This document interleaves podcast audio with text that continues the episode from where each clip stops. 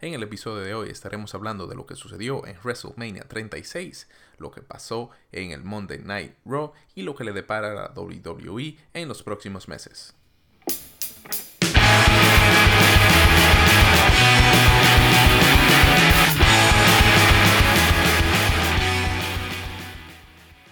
Bienvenidos una vez más a The Turnbuckle Podcast. Soy su host Carlos Pérez Tejada y en este episodio tenemos otra triple amenaza con Frankie. ¿Qué es lo que? ¿Qué es lo que? ¿Cómo estamos, mi gente? Y tenemos de en la otra esquina a Katasate. Hello, hello, hello. Y este que en el episodio de hoy vamos a estar hablando de lo mejor y lo peor que ocurrió en este pasado fin de semana en WrestleMania 36. Además vamos a conversar sobre lo que pasó anoche en Raw y de lo que le depara a la WWE en los próximos meses ante todo este caso, de toda esta pandemia y todo esto. Eh, ¿Cómo están chicos? Vamos a empezar de inmediato hablando de lo que fue un fin de semana sorprendente. Fue único, fue único realmente. Eh, realmente algo nunca antes visto. Quizás no volvamos a ver este tipo de escenario una vez más, pero creo que, en resumen, creo que WWE hizo lo mejor que pudo en, la situación en la que se encontraban, así que eh, entramos en detalle. Sí, estoy totalmente de acuerdo. Creo que fue un, un, WrestleMania atípico, creo que ya lo habíamos mencionado, y WWE estoy de acuerdo con que hizo lo mejor que pudo. Hubo luchas que sí pudieron haber sido mejores y spots que también pudieron haber quedado mejor, pero también nos sorprendieron. Undertaker y la pelea entre Cena y The Fiend fue sorprendente, definitivamente. Pero vamos a hablar entonces de los que nos gustó de WrestleMania. Y voy a iniciar yo. Peleas que me gustaron. Eh, no sé si en ese orden fue que sucedieron, pero me gustó muchísimo la pelea de parejas, que no fue de parejas, pero que era una ladder match por los títulos, eh, valga la redundancia, en pareja de SmackDown.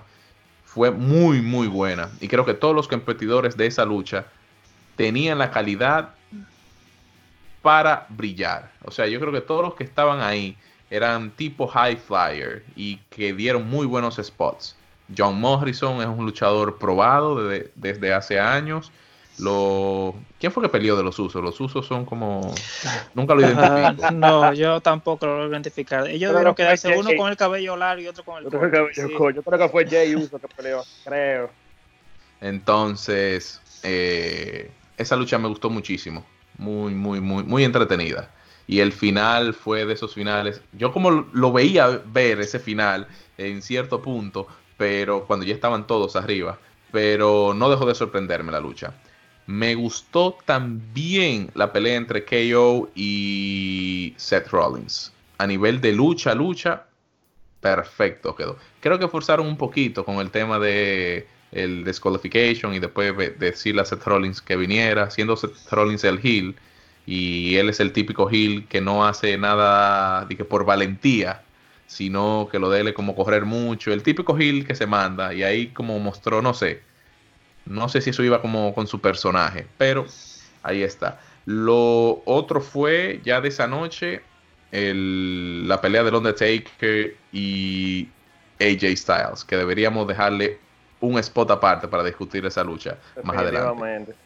En la segunda noche, la pelea que me gustó, ah bueno, Charlotte y, y Baszler, tremenda pelea, probablemente una de las mejores de todo el WrestleMania.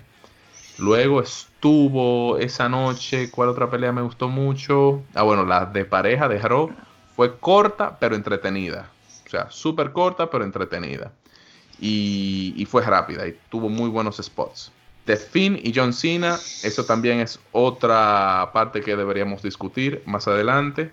Y ya, bueno, me gustó, no fue la pelea, pero sí me gustó el momento de ver a Drew McIntyre alcanzar la gloria con el título.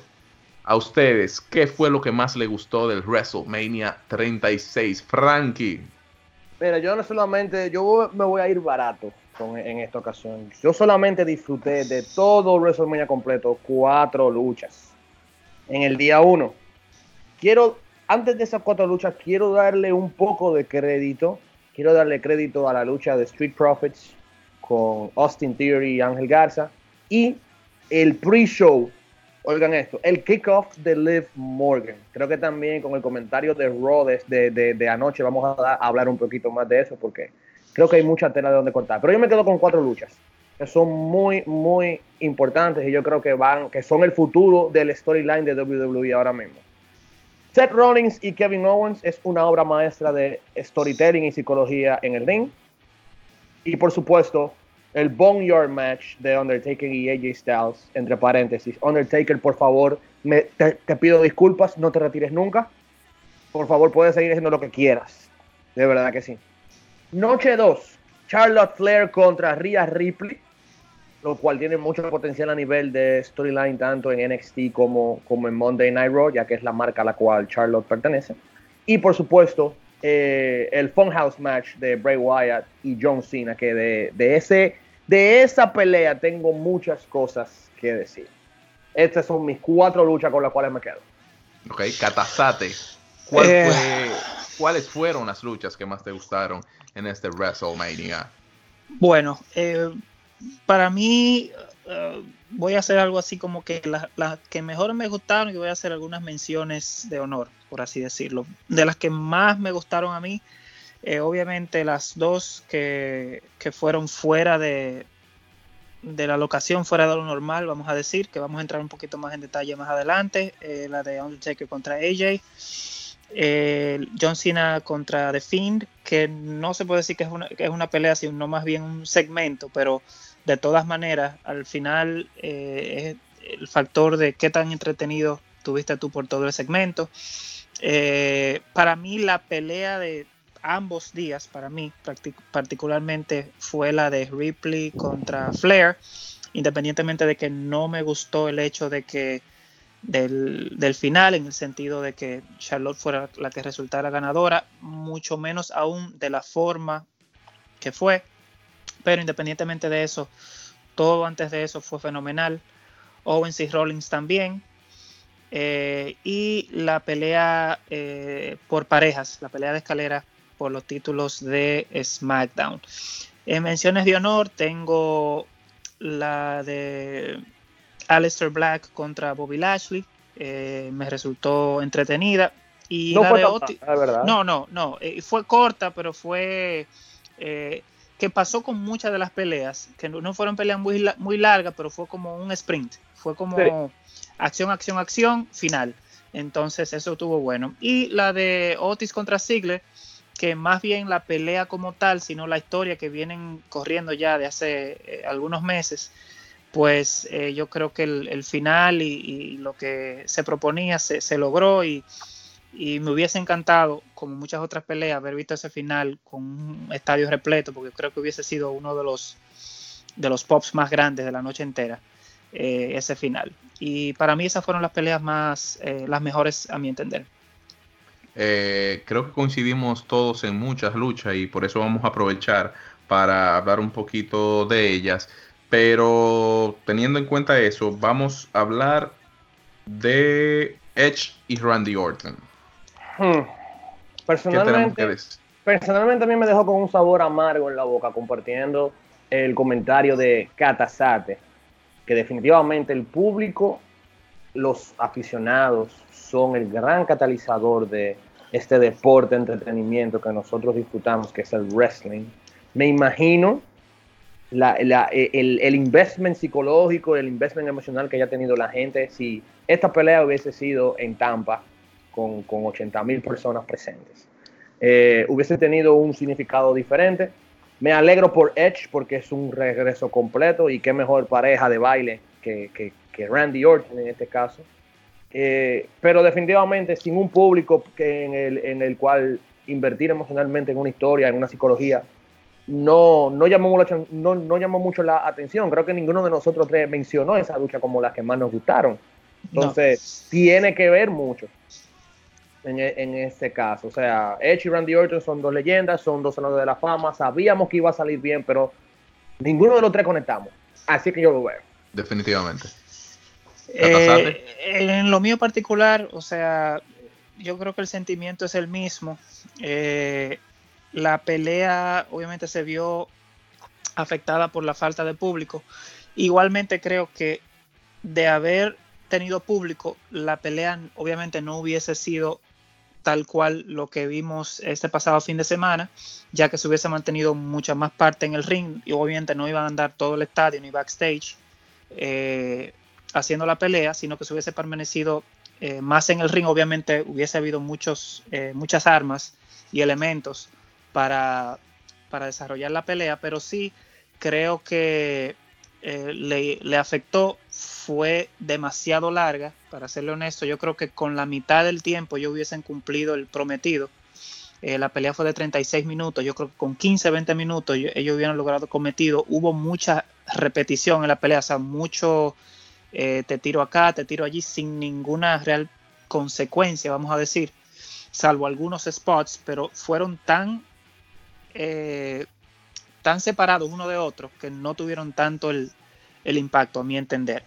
Eh, lo bueno es que van a tener tiempo de Edge para seguir y creo que se merecen tener por, lo menos un, singles match más adelante, pero realmente sí, eh, hubo, hubieron muchas otras peleas de las cuales no, se esperaba mucho, pero el hecho de que de esta se esperaba tanto eh, y no y no diera los resultados esperados, pues yo creo que fue una de las, uno lo, ve aún como una de las peores peleas, peleas por la expectativa que se tenía sobre la pelea. Sí, eh, desde mi punto de vista entiendo que la pelea de Randy Orton y Edge, eh, una Last Man Standing match, eh, coincido con que fue un poquito extensa y creo que hubiesen hecho mejor trabajo, o sea, la historia se hubiese entendido mejor si la hubiesen reducido unos cuantos minutos. Yo le daría 10 minutos menos quizá a esa lucha. Sí. Eh, porque fue más de 30 minutos, casi 40 minutos duraron peleando.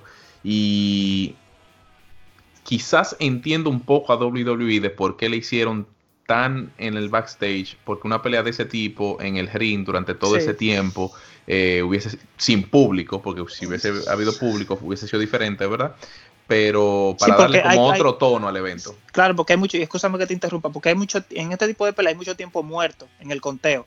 Entonces, en ese conteo el público alguna vez se ayuda mucho con, con como, eh, reacciona. Entonces, en este caso, sí, tú tienes razón. Y le da otra tonalidad a lo que es el evento. Pero ellos pudieron contar mejor historia en menos tiempo, si ese era el caso de ellos. Otra cosa que, que sí me sorprendió de esa lucha fue que yo esperaba que Randy Orton tomara más bumps que Edge. Yo sentí que Edge, con todo y que viene de una lesión tan significativa, iba a ser un poquito más reservado. El tipo se tiró de, una fucking escalera. ¿Te entiendes? Y yo lo tomé como que, oh, oh. Pensaba que Randy Orton iba a tomar más, más golpes, más bumps. Pero eso fue lo que nos dieron. Eso es así. Y cambiando de lucha, eh, para ir avanzando con el tema de WrestleMania, hablemos de Charlotte. Hmm. Todos aquí habíamos dicho que Charlotte iba a perder. Es cierto, todos fallamos el pronóstico. Eso es cierto. De esta manera, Carlos. Tiene que haber un storyline muy bueno detrás de Rhea Ripley para ellos quitarle el título o en su defecto un call-up a SmackDown.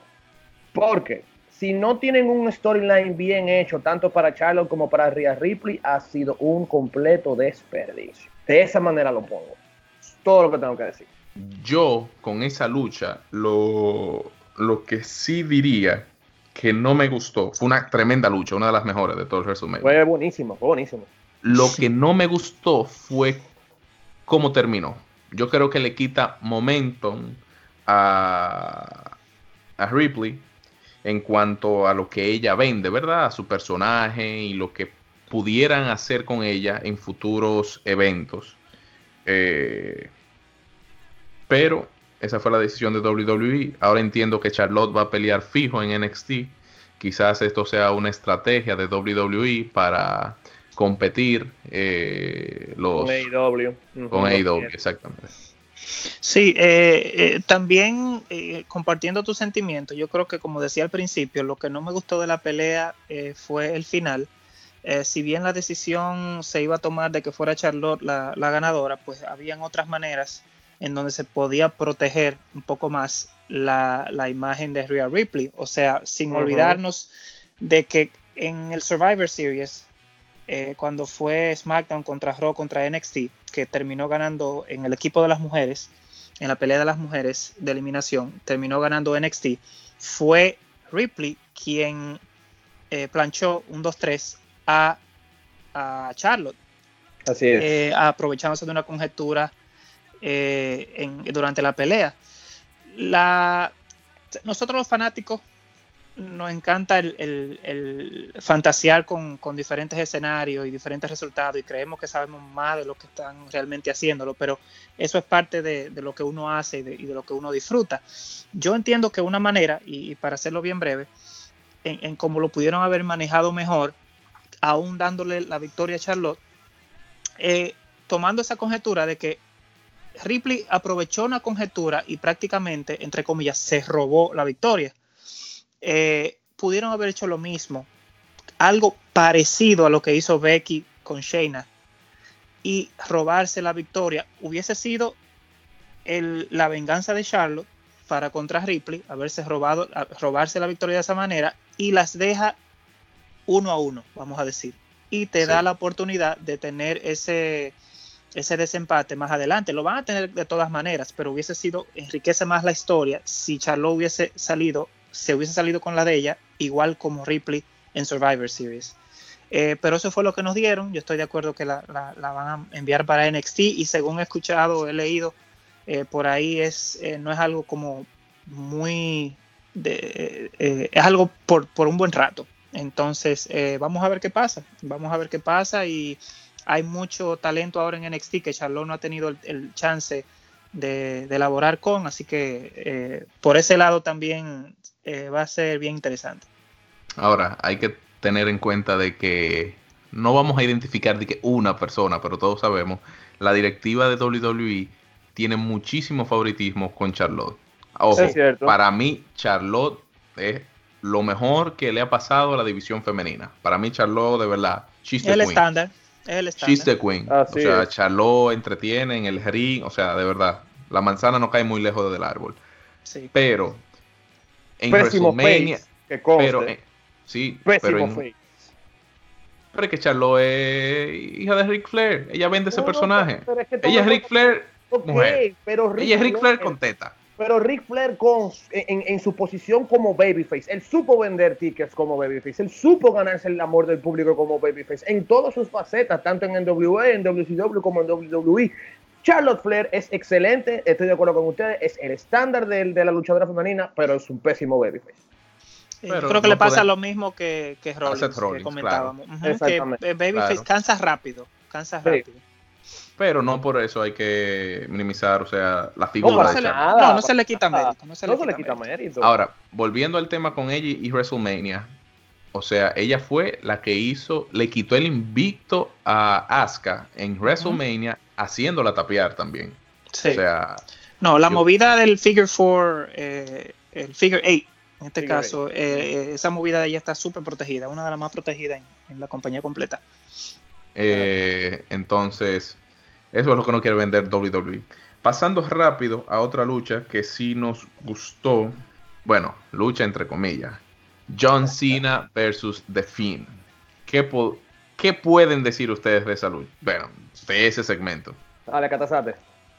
Eh, bueno, eh, realmente podríamos, sin temor a equivocarme, dedicarle un episodio completo a esta sola pelea por todas, todo lo que implicó, todo lo que significa, eh, todo lo que quiso vendernos, todo lo que quiso, todo lo que nos quiso comunicar. Hay que ser, para realmente disfrutar el segmento, hay que haber sido fanático de WWE, por lo menos desde los tiempos eh, 80s, que comenzó, sí, 80s, bueno, sí, hasta, hasta, cierto punto, pero por lo menos la mayor parte, pero por lo menos hasta la carrera de Cena, que tú conozcas la carrera de Cena y que conozcas las interacciones que han tenido el personaje de Bray Wyatt con John Cena en el pasado. Pero eh, fue tanto, o sea, no sabría ni por dónde comenzar. Eh, lo, bonito de este caso, eh, y voy a solamente a mencionar algunas cositas para hacerlo bien breve, porque de nuevo podríamos, sin temor a equivocarme, te estoy picando el ojo, Carlos Pérez, dedicarle un episodio completo a esta pelea, pero eh, o sea, en el, en el promo que hizo John Cena eh, en el último SmackDown, eh, él decía que esta pelea de WrestleMania va a, cumplir lo que debió haber sucedido hace seis años. Terminar con la existencia del más sobrevalorado, el más sobreprivilegiado, superestrella existente en la WWE. En el promo, volviendo al viernes, él, todo el que escuchó, él se estaba refiriendo a Bray Wyatt, pero ahora sabemos que, que él se estaba refiriendo a él mismo. Eh, o sea, hay tantas cosas, tantas capas que eh, eh, descubrir en todo esto, pero realmente fue para mí, de nuevo un segmento, fue prácticamente una obra de arte cómo contaron la historia, cómo todas las piezas como que encajaron y creo que me da un, buen augurio, un buen presagio de a dónde se dirige el, personaje de Bray Wyatt después de haber perdido el título de Goldberg de la manera que lo perdió. Yo creo que Cena le ha devuelto la vida al personaje eh, y excelente, o sea, no, no tengo más nada que agregar por ahora. ¿Qué dice Frankie de la lucha entre The Finn y John Cena? Mira, eso fue una amalgama de historias, experiencias y definitivamente, como dice Katasate, fue, vamos a decir, un final poético para toda la, se, podría decir, para la carrera de John Cena. A lo cual yo no quisiera llamarle un final poético. No sé ustedes, pero tomen en cuenta que la gran comparación de John Cena, por todo, desde, el, desde los tiempos de Low Cena Wins, dígase 2008-2009, que ya todo el mundo se comenzó a cansar de, de, de, Cena, la gran comparación de John Cena siempre ha sido y siempre va a ser Hulk Hogan. Nos dimos cuenta en, en el spot de, de, Muscle Man Dance, eh, Johnny, Johnny Longmeats, la jaula, azul, la, la, jaula azul, que es un clásico de los 60. Sunday Night Main Event. El Saturday Night Main Event. El Saturday Night Main Event. Y también como ese, ese, ese gran callback de Wyatt siendo como Eric Bishop y presentando a Cena como Hollywood Hulk Hogan en la época de el blanco y negro de la NWO en WCW. Señores, yo no quiero llamarlo un final poético. Y yo creo que este es el momento, no solamente para darle eh, el mérito que se merece a Bray Wyatt, sino para que John Cena haga lo que nunca se ha hecho y lo que debió de hacer desde, hace mucho tiempo. Si la gran comparación de Cena es Hogan, John Cena debería hacer un Hogan ahora mismo, un Hogan move. Volteen a Cena como heel y desde el momento en que Cena, a partir de este WrestleMania, se vuelve el mejor heel de la historia, él va a cimentarse como el mejor luchador de todos los tiempos por encima de Hogan, Flair y Austin. Pero para eso él necesita, a partir de esa experiencia con Bray Wyatt, convertirse en un heel. Esa es la manera en que yo lo veo. Eh, John Cena puede cimentar su legado. John Cena puede cimentar su legado de aquí hasta la estratosfera. Si después de esta lucha, que bien perdida, fue un buen call de, de, WWE, John Cena se vuelve heel. Eso es lo que. Mm, mm, yo, mi opinión sobre la lucha entre The Finn y John Cena es la siguiente podría, o sea, tu comentario, Gabriel, es válido en el sentido de que todo el mundo quisiera ver a Cena en un momento de su carrera como Hill. Pero yo entiendo que WWE nunca va a tomar el riesgo, no porque sea un riesgo, sino por lo que representa la figura de John Cena, tanto para WWE como para lo que hace fuera de WWE, con el asunto de los niños, con el asunto de los Make a Wish y todo eso. Que la figura de John Cena nos guste o no, es el típico Superman, es la persona que, que representa lo que tú deberías de ser. O sea, él es el role model full y WWE creo que no va a llegar al punto de, de hacerlo una, un heel. Lo intentaron con Hogan. Incluso John Cena. Es que con Hogan, yo entiendo que la WWE no lo intentó, o sea, no, no forzó con Hogan, porque Hogan ni siquiera ganó tantos títulos como Ric Flair.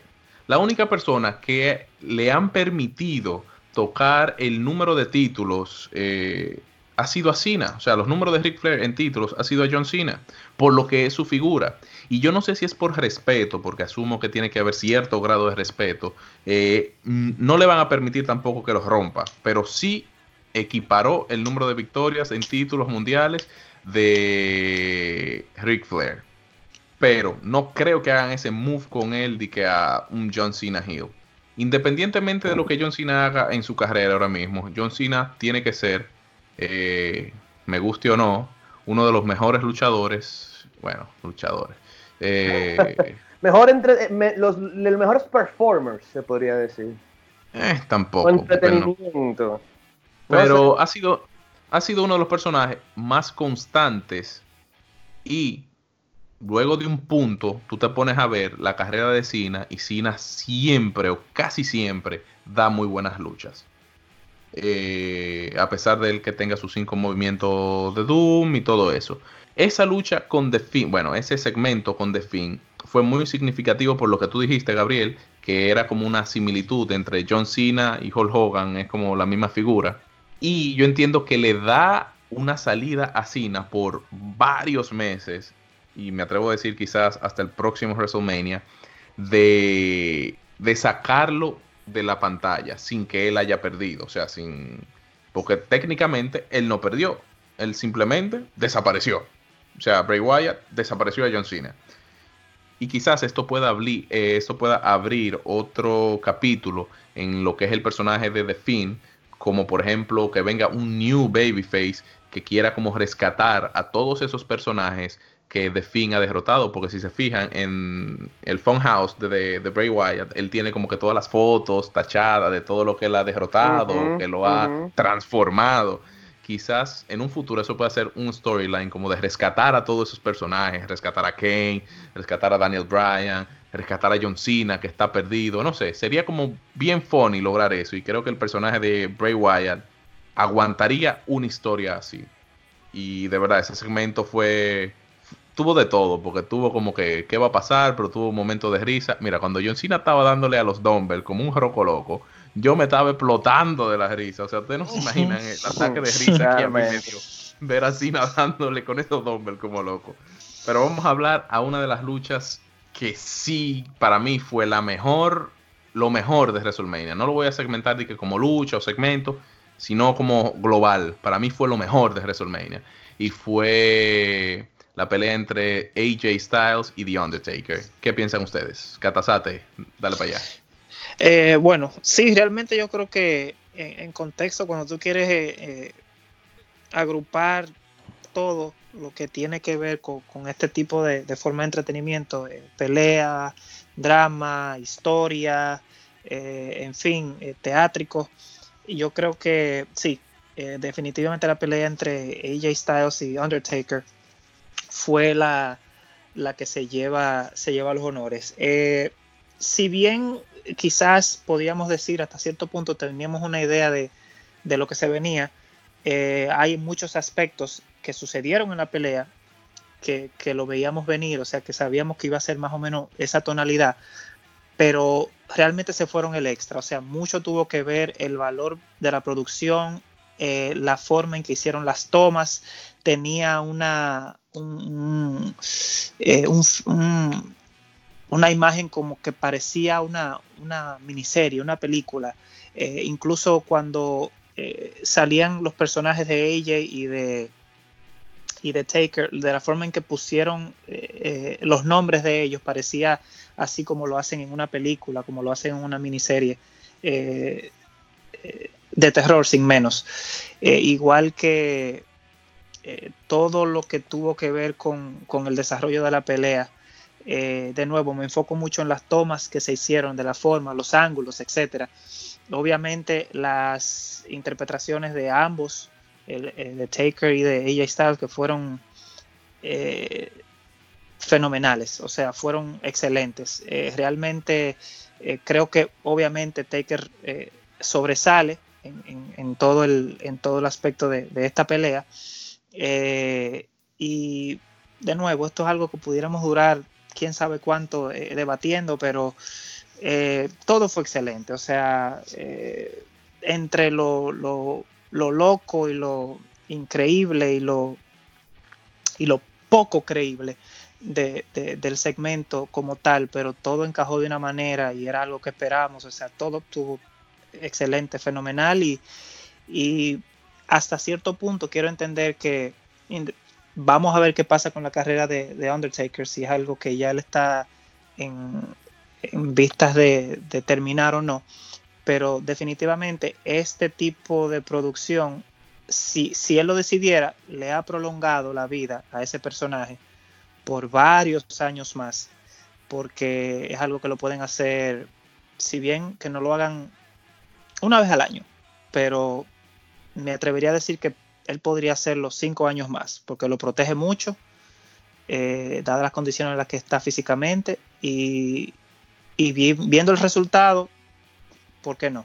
Muy bien, Frankie, ¿qué tú dices? Mira, primero que todo vamos a, poner en, consideración lo que todo el mundo piensa, todo el, todo el hardcore fan, no el fan casual. Si usted vio The Final Deletion en, Impact Wrestling con Broken, Mark Hardy y Jeff Hardy, usted sabe muy bien a lo que se refiere. O sea, la influencia de Matt Hardy eh, es increíble en, en este Boneyard match. Segundo, no me, no me, importa lo que digan. El mejor gimmick de Undertaker de todos los tiempos es Biker Taker de American Badass. Me dolió mucho que no utilizaran Rolling de Limp Bizkit como, como la canción de, de, entrada. Tenían que hacerlo. Es una falta completa de respeto a los fanáticos hardcore de WWE. Por favor, para la próxima, háganlo. Tercero, el, involu o el involucre de, de todo, storytelling, diálogo, que, de, que, que conste, de hecho, de acuerdo a KSideSeats.com. Todo el diálogo de Undertaker y AJ Styles fue 100% improvisado. Señores, si estamos a ese nivel, estamos hablando de que Undertaker todavía sigue estando en el mejor de su nivel creativo. Porque yo no sé ustedes, si, si tú tienes a un, a, un, a, un, motociclista Harley entrando a trompa y contándote cómo que te va a entrar a trompa, señores, eso es genial. Yo prefiero ese gimmick mil veces a cualquier otra cosa ya estamos en otros tiempos. Tomando en cuenta cómo termina, me tripea mucho cómo, cómo termina la, la, historia. Era obvio que ella iba a perder.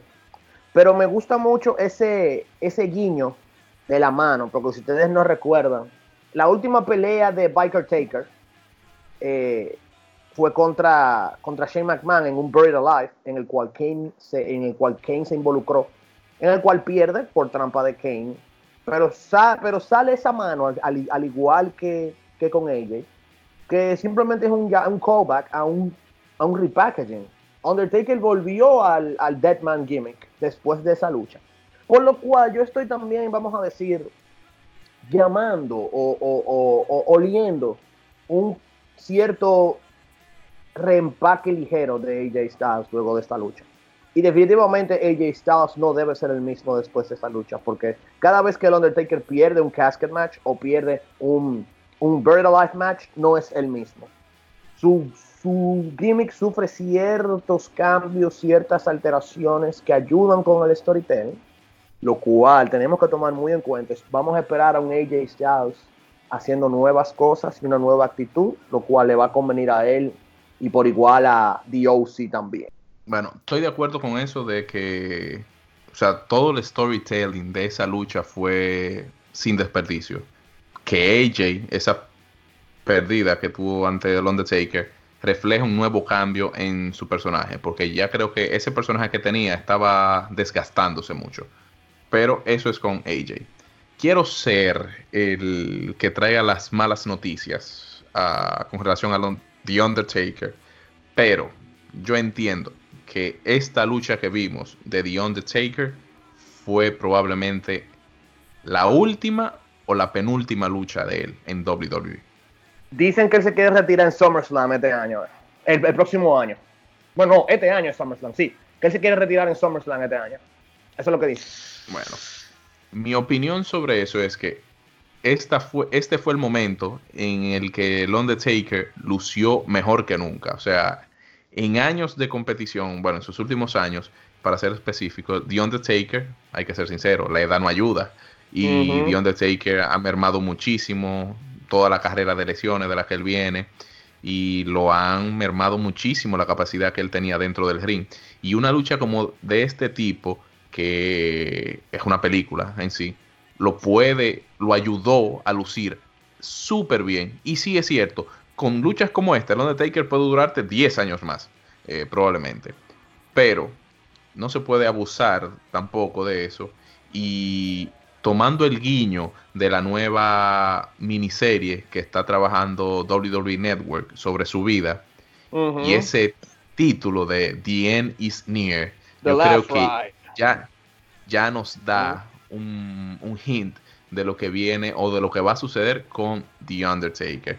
Yo no sé si sería en SummerSlam el, retiro de él. Si, en caso de no de que la lucha contra AJ Styles. Sí, espérate. Antes ah. de, de, que la lucha contra AJ Styles no hubiese sido la última y le quede una última para retirarse, entiendo que el momento perfecto para The Undertaker retirarse sería Survivor Series fue el primer evento que vio nacer a The Undertaker y podría ser el último evento que vea la figura de The Undertaker en un ring de la WWE. Ahí tienes razón. O sea, si le quedaría una lucha final, se la daría en Survivor Series. En Survivor Series. ¿Contra quién? ¿Contra quién? No sé. Eh, y de ser contra AJ, su última lucha en WrestleMania, creo que debe ser un tremendo privilegio poder decir que la última lucha de The Undertaker la realicé, o sea, la hice yo. en el caso de Ojalá que haya un cambio de gimmick con AJ Styles también, para que pueda tener ese sazoncito también. Nos gusta la continuación de las historias. Sí, en caso, por ejemplo, de que no sea con. que le quede una, una última lucha de Undertaker, ¿contra quién ustedes quisieran verlo? O sea, su última lucha. Contra Brock, otra vez. Wow hay, hay mucho. O sea, yo no sé si eso nunca lo llegamos a pensar. Lo que pasa es que nunca hemos pensado como que se va a retirar de Undertaker.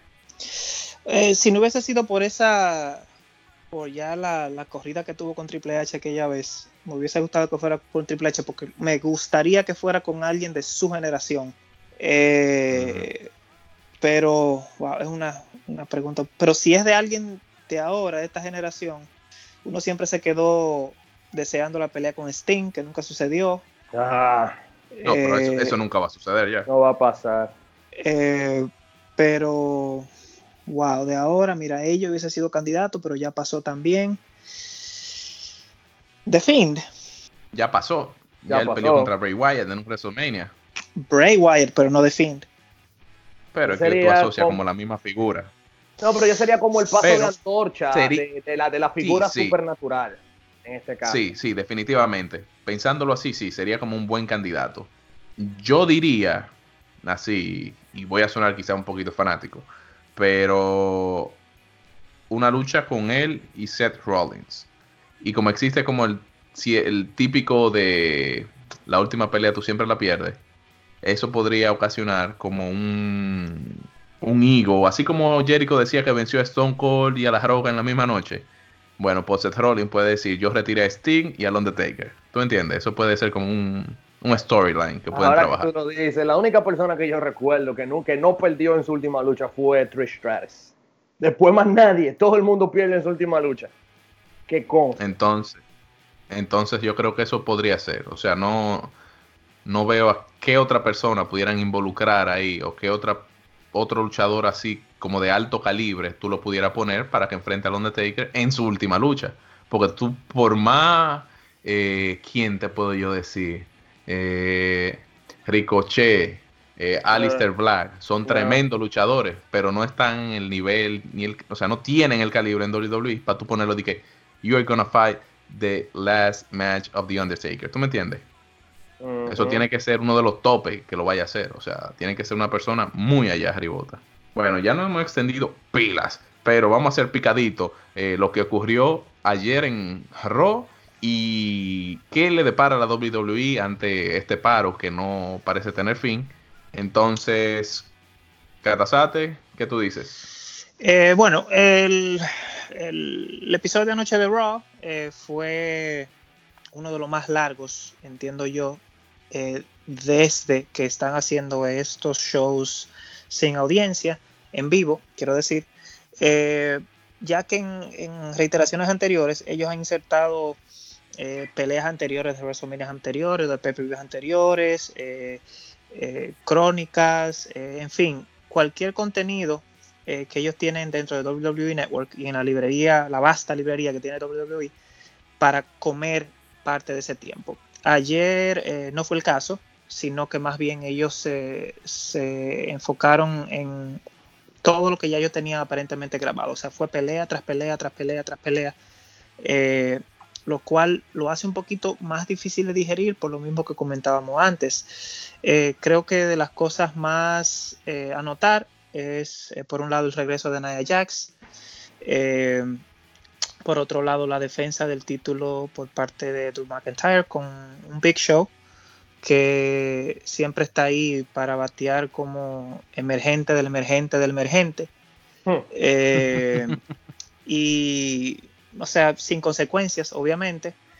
Eh, y nada, o sea, fue de nuevo algo que no, no produjo muchas historias, no avanzó muchas de las historias. Hubo hubieron muchas de las peleas que fueron con talento que está en el Performance Center, o sea, que, viene, que está todavía en desarrollo en NXT, que ni siquiera está en televisión en NXT. Pero eh, eso es lo que lo mejor que pueden hacer por ahora. nada muy notorio y vamos a ver qué sucede. Supuestamente para terminar con lo que se viene con WWE, eh, hay muchos rumores, eh, se dice que ellos van a seguir eh, grabando episodios para sacarlo al aire ya pregrabados. supuestamente el ban o el, el, la prohibición la prohibición, gracias, eh, la prohibición de que se pueda grabar eh, eh, televisión, pues supuestamente por lo menos en, el county, en el condado de Orange, que es donde están el, Performance Center, se va a levantar este jueves, pero Florida había hecho uno ya que se extiende por mucho más tiempo que debe superponerse sobre el del condado en sí como tal, pero vamos a ver qué sucede. Lo que sí es que WWE está eh, con las miras al norte de seguir grabando episodios y vamos a ver con qué talento disponen para eso, que ese creo que es la cuestionante más grande. ¿Y tú, Frankie, qué dices del juego de anoche y de lo que le depara a WWE?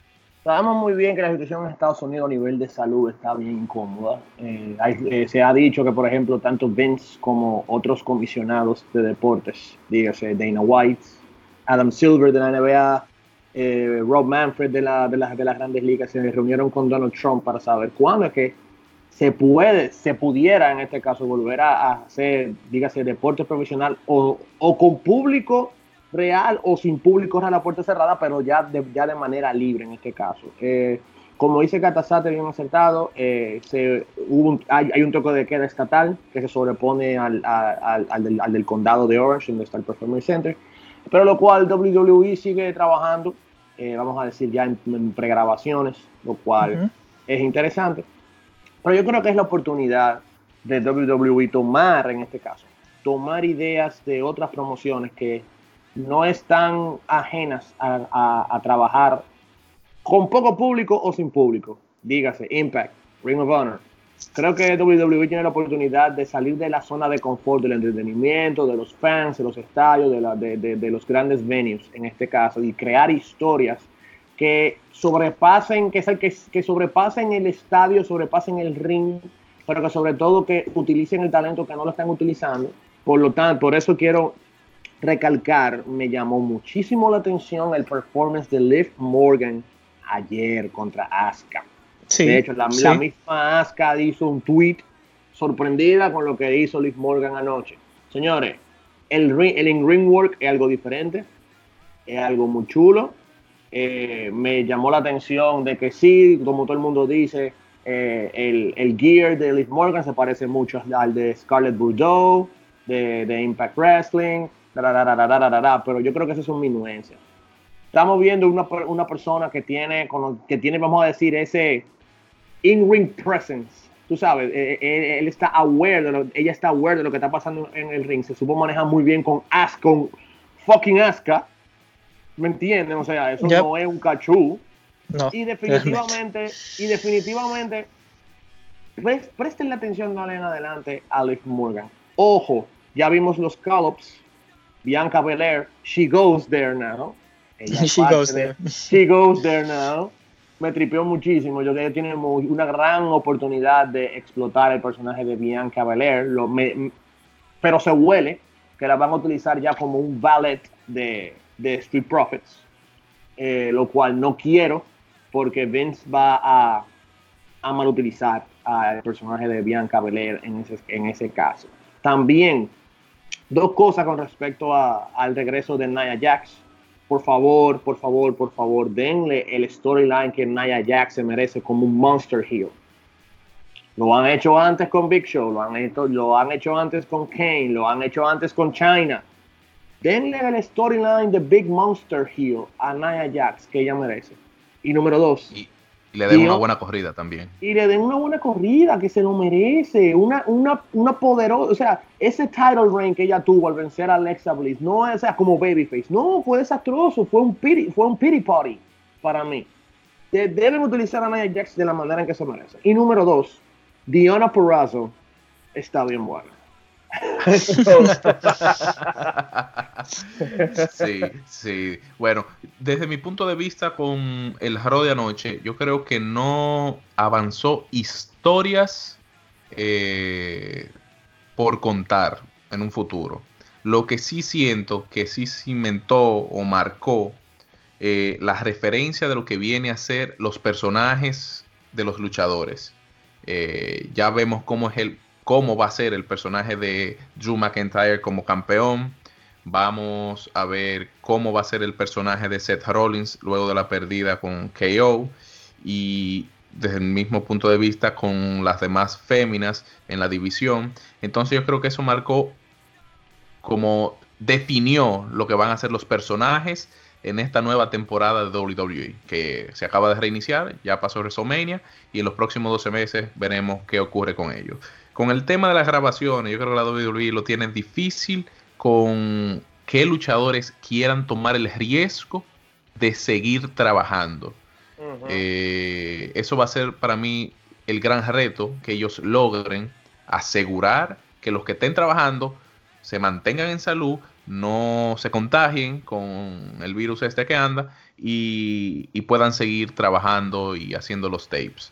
Pero veremos qué ocurre y cuál va a ser la decisión de la WWE. Y McMahon en su angustia eterna va a seguir tirando para adelante porque McMahon no se para. Sí. Entonces, bueno, yo creo que hemos abordado todo. Nos escucharemos en otro episodio. Esto ha sido The Turnbuckle Podcast. Nos acompañó Frankie. Ya ustedes saben, señores. Sigan escuchándonos. Y síganos en nuestras redes sociales, The Turnbuckle Podcast. Ahí estaremos subiendo contenido nuevo en esta semana para su deleite. Ya se, ya, se saben, cuídense mucho, gente. Catazate también nos acompañó en The Turnbuckle Podcast. Como siempre, disfruto el poder hablar de este tipo de, de lo que nos apasiona a todos desde hace tanto tiempo. Así que hasta la próxima y, y síganos por las redes. Recuerden también que pueden seguirnos por las redes y comentarnos y dejarnos sus comentarios de qué ustedes quieren que nosotros conversemos aquí en The Turnbuckle Podcast. Nos vemos, bueno, nos escucharemos en otro episodio. Hasta la próxima.